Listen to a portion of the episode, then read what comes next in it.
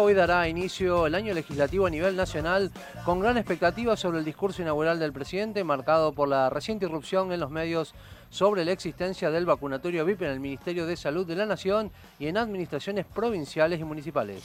Además, se trata de un año de elecciones legislativas para conocer cómo se preparan para eh, este inicio de periodo legislativo. Estamos en comunicación con la diputada de Juntos por el Cambio por la provincia de Córdoba, Soer El Zucaría. Soer, muy bienvenida a Noticias al Toque. Javier Sismondi y Susana Álvarez la estamos saludando. Buen día, Javier, Susana y toda la audiencia. ¿Cómo le va, diputada El Zucaría? Un gusto tenerla aquí en la mañana de Noticias al Toque. Bueno, ¿qué espera del discurso del presidente Fernández en el acto inaugural del Congreso? Bueno, lo que más eh, esperamos ansiosamente es que eh, pueda pedirle disculpas a la ciudadanía por, por esta aparición de, de vacunatorio VIP y de aquellas personas o ciudadanos que creen que tienen más derecho que el resto.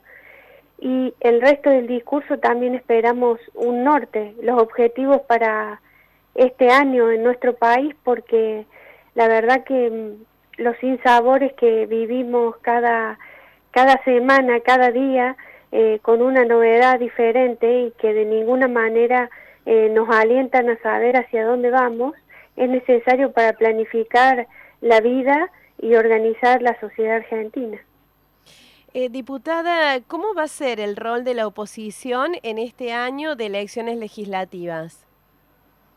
Como viene siendo muy activa, estamos eh, trabajando muy juntos, eh, muy activos y poniendo límites desde lo institucional y lo legislativo a cada intento del gobierno en avanzar sobre una agenda política propia que tiene que ver con lograr impunidad, eh, bueno, del entorno o de parte del gobierno que está hoy al frente de los destinos de Argentina y también avasallando los derechos y sobre todo desprotegiendo a la matriz productiva del país y la falta de liquidez económica hace que avancen en una agenda y sin, sin miramientos en ese sentido, así que seguiremos poniendo límites y trabajando fuerte eh, porque entendemos que esta no es la manera, este no es el destino de Argentina y no queremos que se siga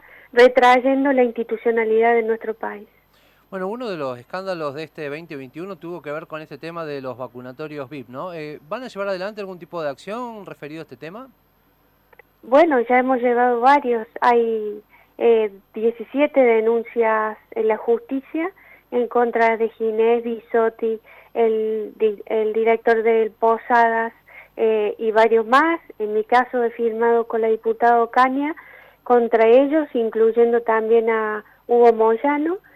Eh, además de la eh, denuncia en la justicia, hay debidos pedidos de informe y canales institucionales donde solicitamos respuestas oficiales, por supuesto que no hemos obtenido. Así que sí, además de participar activamente en que se reconozca y se pide disculpa, cosa que no ha sucedido hasta el momento. Diputada, lamentablemente esto de los vacunatorios VIP eh, no pasó solamente en el Ministerio de Salud de la Nación. Ahí se empieza a conocer que hay administraciones provinciales y municipales en donde también eh, funcionaba este tipo de práctica repudiable.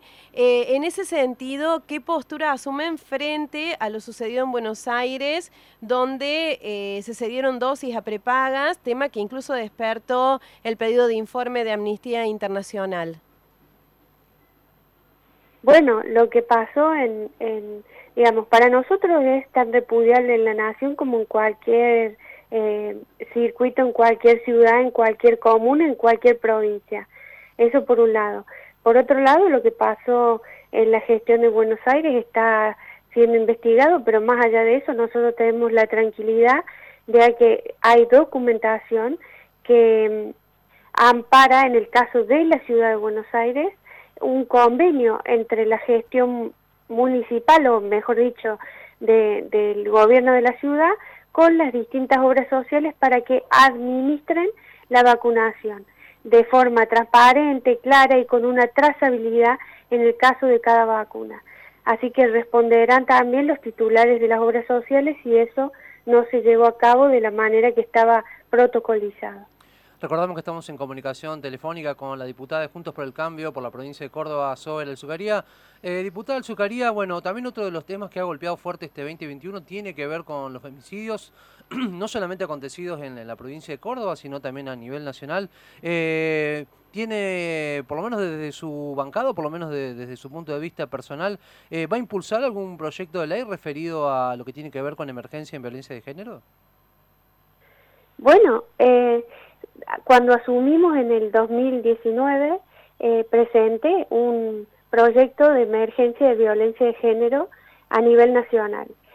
Cuando intenté durante todo el año 2020 que se tratara en la Cámara de Diputados sin tener éxito, lamentablemente la, la Comisión de Género, de Mujeres y Género de la Cámara de Diputados se abocó solamente al tema del aborto en todo el 2020 y durante este 2021 ya presenté tres pedidos de informe y de nuevo solicitando la emergencia nacional en violencia de género.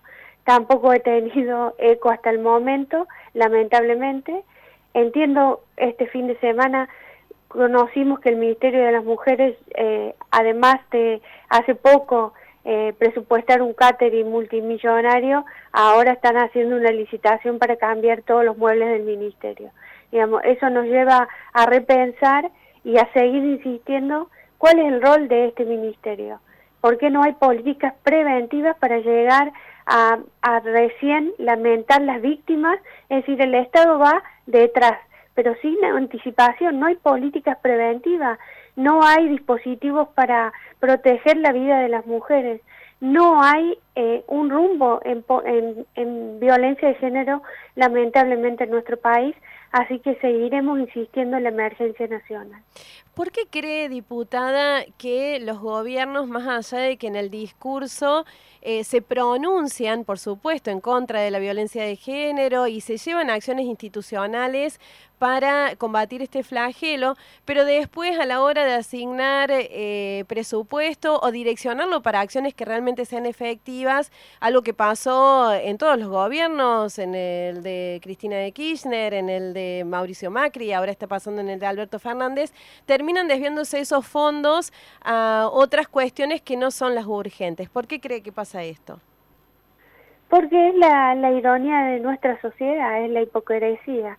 Es decir, cuando eh, hay recién un hecho eh, que lamentar a una víctima, ahí este, eh, lloramos, pedimos disculpas, nos lamentamos, pero en tanto las políticas preventivas no se llevan a cabo y la verdad también hay que decirlo, la justicia en este tema todavía es muy lenta. Tiene que ser la justicia parte fundamental para, junto con el Estado, en políticas públicas activas, llegar eh, a dar una respuesta urgente a las mujeres en estado de situación. Em, casi todas las muertes que hemos tenido este año tenían antecedentes de haber denunciado y que el Estado no se haya ocupado debidamente de su problemática. Entonces, imagínate más aún en un año de encierro, de pandemia, donde sí o sí el circuito estaba mucho más eh, acotado para las mujeres víctimas de violencia. Así que entiendo que es la hipocresía de nuestra sociedad y que siempre hay urgencias eh, en los parámetros de quienes gobiernan, hay urgencias más necesarias que dar respuesta a las mujeres que están en situación límites, en situaciones de vulnerabilidad extrema y que lamentablemente terminan perdiendo su vida.